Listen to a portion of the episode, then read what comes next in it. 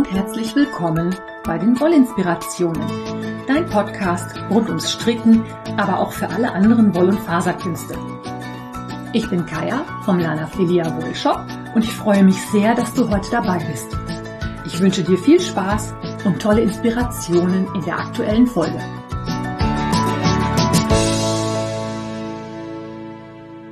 Hallo ihr Lieben, einen wunderschönen Sonntag wünsche ich euch. Ich habe heute ein ganz, ganz spannendes Thema für euch und zwar geht es heute um Yarnbombing. Das ist, ja, wie soll man das sagen? Also es gibt verschiedene Ausdrücke dafür. Man kann sagen Yarnbombing. Es gibt auch Urban Knitting oder auch Guerilla Knitting. Manche sagen auch Knitted Graffiti. Es geht um Kunst in der Stadt mit Stricken oder Häkeln natürlich. Also Yarnbombing ist nichts anderes als dass Gegenstände im öffentlichen Raum behäkelt und oder bestrickt werden. Ich verwende hier heute definitiv Häkeln und Stricken synonym. Es ist halt so, dass das Häkeln für gewisse Formen, gerade für die dreidimensionalen Formen, sehr viel einfacher geht als das Stricken. Es gibt aber sowohl das Urban Knitting als auch das Urban Crocheting. Also es wird sowohl behäkelt als auch bestrickt. Das Ganze gibt's seit 2005. Es gibt eine Strickerin, die quasi, oder ich weiß gar nicht, ob Stricker oder Häklerin, die haben jedenfalls mit Häkeln angefangen und zwar war das im Jahr 2005 die Begründerin, Erfinderin, wie auch immer, äh, ist wohl eine sogenannte oder eine Magda Sayek aus Texas in den USA. Und die hat damals angefangen, indem sie Türgriffe behäkelt hat und Pfosten irgendwelche Mützen aufgesetzt hat. Solche Sachen. Und daran siehst du schon, Urban Knitting findet hauptsächlich im öffentlichen Raum statt. Das ist halt etwas, womit man ein Statement abgeben kann und das Stricken, Häkeln oder Handarbeiten allgemein aus dem häuslichen Bereich in die Öffentlichkeit tragen kann und auch zeigen kann, hey, das, was wir machen, ist nichts, was man nur zu Hause macht, das ist nicht angestaubt, das kann modern sein, das kann frech sein, das kann flott sein. Man kann also zum Beispiel Brückengeländer bestricken oder man kann Zäune behäkeln. Man kann Fassaden mit Häkel- oder Strickarbeiten verschönern. Das ist ein Trend, der sich halt in den letzten Jahren auf der ganzen Welt ausgebreitet hat. Es gibt überall ganz große Yarn-Bombing Festivals oder Urban Knitting Festivals. Ich komme gleich auch irgendwann dazu, wieso, weshalb, warum ich jetzt auf dieses Thema aufmerksam geworden bin. Aber ich wollte heute erstmal anfangen und euch ein bisschen was überhaupt dazu erzählen, was das ist. Das ist Kunst mit dem Handarbeiten. Vielleicht erinnert sich der eine oder die andere von euch daran, als ich letztens in Amsterdam war. Vor dem Geschäft von Stephen und Penelope steht zum Beispiel ein eingehäkeltes und eingestricktes Fahrrad. Das ist ein klassisches Beispiel für so ein Urban Knitting. Ich finde, dass ähm, ja, also es ist, wenn man das das erste Mal quasi in freier Wildbahn sieht, ist das ein bisschen befremdlich. Also da denkt man, was ist denn hier los? Je länger ich darüber nachdenke, umso geckiger finde ich das aber. Und wenn man sich da mal ein bisschen mit auseinandergesetzt hat, dann stellt man fest, dass mit diesem Urban Knitting auch ganz, ganz viele Sachen quasi erreicht werden. Also nicht nur dieses, ich hol das mal aus dem häuslichen raus, sondern halt auch, man kann die Umgebung verschönern. Gerade in Großstädten wird das total viel gemacht, dass da Baumstämme behäkelt werden oder man bestrickt Laternenpfosten oder hängt ein Transparent auf. Mit diesen Sachen kann man auch politische Statements natürlich zum einen unterstreichen, zum anderen ist es auch eine Sache, die man ja quasi anonym machen kann. Also das hängt man einmal auf und dann hängt's da und transportiert eine Botschaft, wie auch immer die geartet sein mag. Man kann auch zum Beispiel an historische Sachen erinnern. Also die, jetzt muss ich überlegen, wie heißt sie denn? Gassenmaschen. Instagram Gassenmaschen. Ähm, Moment. Elke heißt sie. Die Elke zum Beispiel hat einmal nachgestellt eine Szene zum zur Öffnung des Mauerbaus. Als das 30 Jahre her war, hat die dazu Figuren gehäkelt und hat dazu Bilder gemacht und hat das in Berlin ausgestellt. Also man kann auch sowohl figürlich was darstellen, als auch an historische Gegebenheiten an dem Platz erinnern. Es ist also quasi wirklich ein richtiges Gesamtkunstwerk. Und jetzt habe ich schon gerade den Instagram-Nick von der Elke, die Gassenmaschen, in den Raum geworfen. Es geht heute um ein Projekt, was die Elke ins Leben gerufen hat. Und zwar ist Elke auch vor mehreren Jahren auf dieses Jahn-Bombing aufmerksam geworden, ist eine begeisterte Häklerin und die häkelt wirklich mega coole Kunststücke. Wie immer verlinke ich dir die Sachen, von denen ich jetzt erzähle, alle im, ähm, nicht im, in den Shownotes, also die Instagram-Accounts und die Webseite und den Podcast, von dem ich gleich erzähle, das findest du alles da. Einfach mal reingucken, was dich dazu interessiert und mal durchklicken. Und die Elke hat dann auf dem Jan Camp, das ist ein jährlich stattfindendes Barcamp zum Stricken, Häkeln, Handarbeiten in Frankfurt, Klammer auf, dazu könnte ich auch mal eine Episode machen, Klammer zu, hat auf dem Jan Camp den David kennengelernt. Und die beiden haben zusammen eine Urban Knitting Aktion in Frankfurt am Main ins Leben gerufen. Und zwar hieß das oder heißt das Wolkenkratzer passend zu Frankfurt, passend zu Wolle. Der Hashtag schreibt sich mit Doppel-L, also wie von Wolle. Nicht von Wolken, also den Dingern am Himmel, sondern von Wolle. Und die haben da ein großes Projekt ins Leben gerufen, das auch mehrere Monate in Frankfurt öffentlich zu besichtigen war.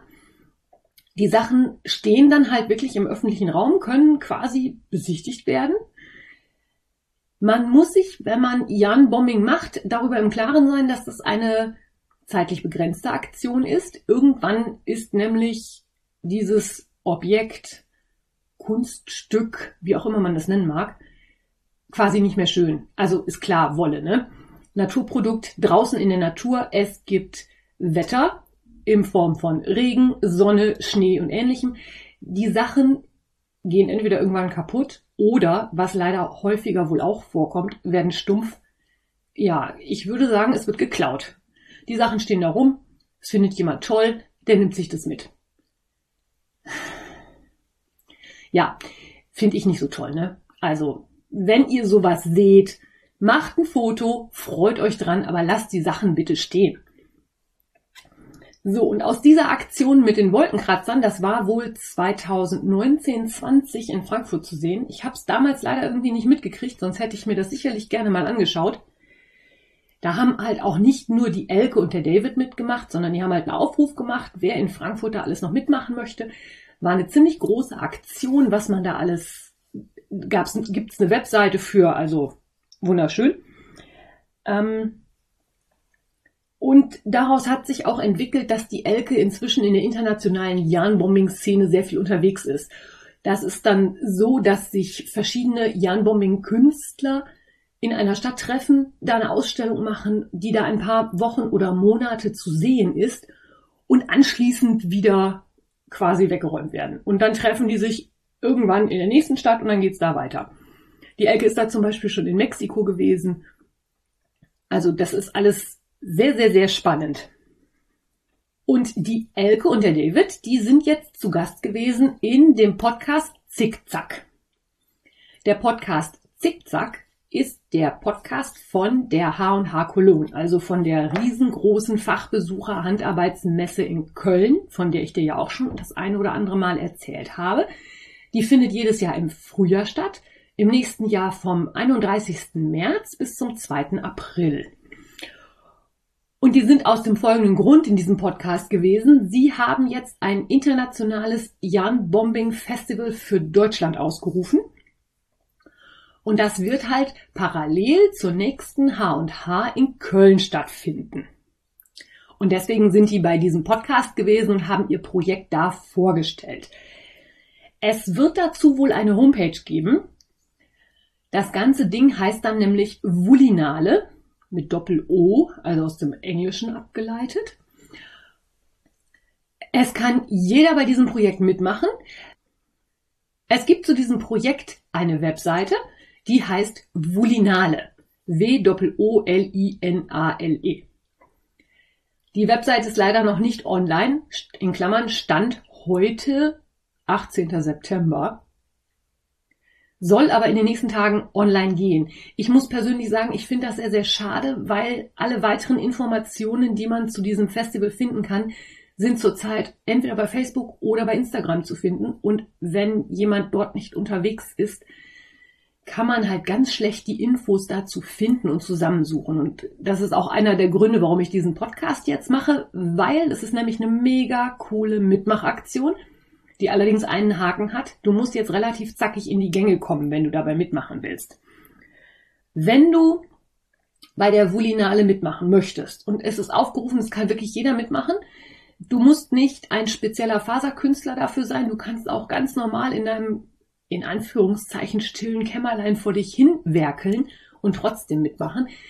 Du kannst dich mit deinem fertigen Projekt bewerben. Und das geht leider Gottes auch nur bei Instagram, was ich persönlich sehr schade finde. Denn es gibt halt immer noch Menschen, die keinen Instagram-Account haben. Es gibt einen Instagram-Account von der Vulinale, den sollte man dann taggen. Und man sollte den Hashtag HH Cologne verwenden. Die H&H hat sich halt bereit erklärt, den Rahmen für dieses Festival zu bieten und während dieser Zeit werden die ausgewählten Projekte in und um die Messehalle zu sehen zu sein. Einsendeschluss oder Anmeldeschluss oder Bewerbungsschluss, wie auch immer man das nennen mag, ist der 15. Oktober. Und deswegen, wie gesagt, finde ich es sehr schade, dass die Webseite noch nicht online ist. Allerdings muss man dann halt auch wieder sagen, das sind Menschen, die machen das in ihrer Freizeit nebenbei. Der David zum Beispiel ist wohl Softwareentwickler, wenn ich das richtig in Erinnerung habe. Also ist auch jemand, der den ganzen Tag am Schreibtisch sitzt und dann halt abends erst anfängt zu werkeln. Und ja, ihr wisst das alle, wenn man sowas nebenbei macht, dann ist das mit der Zeit immer so eine Sache. Vielleicht einfach ein Auge drauf behalten, ich hoffe, dass die Webseite die nächsten Tage online geht und dass man dann da wirklich nochmal mehr finden kann. Ich persönlich fände halt eine alternative Bewerbungsmöglichkeit auch total gut. Jedenfalls, wenn du in die Richtung unterwegs bist und etwas zu dieser Vulinale beitragen möchtest, das muss nichts Großes sein. Es gibt sicherlich auch eine ganze Menge kleine Projekte oder Objekte, die man stricken oder häkeln kann, die für dieses Festival in Frage kommen, dann habt das mal im Auge. Es gibt jetzt halt ganz, ganz viele Gründe, warum es sich lohnen kann, bei diesem Projekt mitzumachen. Das eine ist natürlich erstmal, es gibt auf der H&H immer so ungefähr 16.000 Besucher. Das ist die internationale Messe fürs Handarbeiten. Das ist eigentlich die Messe, wo alle Global Player der Handarbeitsszene irgendwie vertreten sind. Und das ist natürlich schon auch ein Publikum, das diese Werke mega gut würdigen kann, wo man halt sagen kann, okay, die Leute interessiert das, die finden das toll, die wissen es auch zu würdigen, was das für eine Arbeit ist. Also, dass das halt eben nicht mal eben so aus den Ärmeln geschüttelt ist oder ähnliches. Es gibt für alle, die beim Ausstellen mitmachen, Preise zu gewinnen. Es gibt eine Expertenjury, die anschließend auch die Objekte alle bewerten wird. Das heißt, da kann man auch nochmal einen Preis gewinnen. Wenn du die Gelegenheit hast, bekommst du auf der H&H freien Eintritt, also wenn du da hinkommen kannst und dein Projekt ausgewählt worden ist. Es wird wohl auch eine Vulinale Launch geben bei der H&H, bei der man sich dann austauschen kann und internationale Kontakte knüpfen kann und auch wieder mit anderen ins Gespräch kommen kann, sich inspirieren lassen kann. Und am Ende der Vulinale, also am Ende der H&H, werden die Objekte für einen guten Zweck versteigert. Das ist also nochmal ein zusätzlicher Benefit, also eine zusätzliche, ja, wie soll man das sagen? Eine zusätzlicher Anreiz. Die werden anschließend für die Flüchtlingshilfe des Roten Kreuzes versteigert. Du kannst aber auch einfach nur dahin gehen und mitsteigern. Vielleicht kannst du ja ein tolles Objekt erwerben. Ist auch so eine Frage. Das wäre vielleicht auch eine schöne Idee. Und dieser Charity-Aspekt spielt ja bei vielen Stricksachen auch immer eine Rolle und so natürlich dann auch hier. Außerdem haben die Elke, der David und die Heike gehört auch noch zum Organisationsteam eine Aktion vor, bei der auch wirklich jeder mitmachen kann. Und zwar geht es darum, dass bei der H&H eine große Wand mit Peace-Zeichen bestrickt, schrägstrich behäkelt werden soll. Und für diese Peace-Zeichen gibt es auch schon eine Anleitung bei YouTube, sowohl für die Häkler als auch für die Stricker, so dass auch diejenigen, die lieber nach einer Anleitung arbeiten, da super gut mitmachen können. Es ist ja so, dass viele Menschen, die so Yarnbombing machen oder auch die so kreativ häkeln, das ganz oft ohne eine Anleitung machen. Also ich kann mich erinnern an eine Freundin vom Stricktreff in Dülmen. Die hat für eine weitere Teilnehmerin des Stricktreffs in Dülmen einen Brautstrauß gehäkelt. Ja, jetzt denkst du auch, ja, Brautstrauß häkeln, ne, Blümchen. Hm, hm. Ja, tralala. Das war kein Blümchen, sondern es war ein Vogelstrauß, der wie eine Braut verkleidet war. Der hatte also einen Schleier und ein weißes Kleid an. Und die heiratende Freundin hatte halt damals gesagt, sie möchte ihren richtigen Brautstrauß gerne behalten und hat dann diesen Vogelstrauß, in Anführungszeichen, Brautstrauß geworfen. Das fand ich mega cool. Zum einen fand ich die Idee süß, weil Brautstrauß und Brautstrauß. Und das andere war wirklich, dass diejenige, die das gehäkelt hat, die kann einfach, ja, du sagst einfach, du kannst du mir das und das häkeln und die macht dir das. Ich finde das so, das ist etwas, was ich wirklich bewundere. Also toll, mega. Liebe Katrin, ein Podcast-Denkmal für dich. Ich hoffe, du hörst das auch. Viele liebe Grüße. So, ja. War's das zum Jan-Bombing? Zum Jan-Bombing war's das. Ich möchte dir auf jeden Fall noch die Episode vom Zickzack-Podcast ans Herz legen, bei der die Elke und der David zu Gast waren. Unter anderem auch, weil der David ein total tolles Beispiel für einen Prozessstricker ist. Der strickt nämlich wohl nur an Sachen, an denen er Spaß hat. Der hat wohl UFOs, die Jahrzehnte alt sind, also Sachen, die nicht fertig geworden sind. Er plädiert auch immer dafür, dass man was ausprobieren soll, dass der Weg das Ziel ist und dass es nicht unbedingt darauf ankommt, dass man nachher was Fertiges in der Hand hat. Denn aus jedem Projekt kann man etwas lernen. Und damit schlage ich mal den Bogen zu der vergangenen Episode. Ich muss nämlich ganz ehrlich sagen, diese Episode, die hat mega viel Feedback reingebracht. Das scheint wohl einen richtigen Nerv bei euch getroffen zu haben. Das muss euch wohl total viel Spaß gemacht haben zu überlegen, bin ich Prozess- oder Ergebnisstricker oder Häkler? Welche Vorteile hat das? Was kann ich tun, damit ich das mehr ausleben kann und mich nicht so frustrieren lasse, wenn das mal alles nicht so klappt, wie ich das will? Fand ich total schön, hat mir mega viel Spaß gemacht. Ich sag ja immer, ich lebe auch von eurem Feedback. Nicht nur davon, dass ihr bei mir im Shop einkauft oder dass ihr mir einen Kofi-Kaffee spendiert. Könntet ihr übrigens auch mal wieder tun. Ähm, es kommt ja immer im Abspann, dass ich das erwähne. Aber bei vielen Podcasts ist es ja so, dass man den Abspann genauso kennt wie den Vorspann und dann auch abbricht und nicht zu Ende hört. Deswegen schiebe ich das jetzt hier nochmal rein. Und ich lebe halt auch von diesem Feedback. Und wenn ihr mir Feedback, dass das, was ich da mache, euch gefällt, das freut mich so. Das finde ich toll. In diesem Sinne, strickt und häkelt fleißig für die Vulinale. Ich bin total gespannt, ob und wenn ja, wer von euch mit was um die Ecke kommt und da was zeigt. Ich freue mich auf jeden Fall auch schon auf die H&H nächstes Jahr. Die steht schon fest in meinem Kalender. Ich werde also definitiv hinfahren. Sowohl als Podcaster als natürlich auch als Jahn-Shop-Besitzer, um da mal zu gucken, was es alles so Neues gibt. Und ich hoffe natürlich auch, dass ich den ein oder die andere von euch dort treffe. Und wo wir schon beim Treffen sind, am nächsten Wochenende bin ich auf dem Westerwälder Wollfest im Westerwald in Westerburg in der Stadthalle. Wenn du was dafür haben möchtest und ganz sicher weißt, dass du das haben möchtest, schreib mir bitte eine E-Mail, damit ich das auch wirklich mitbringe. Ich habe immer noch keine Ahnung, was ich alles mitnehmen werde. Das werde ich ziemlich spontan entscheiden, wenn ich am nächsten Wochenende das Auto vollpacke, je nachdem auch wie viel Platz ist.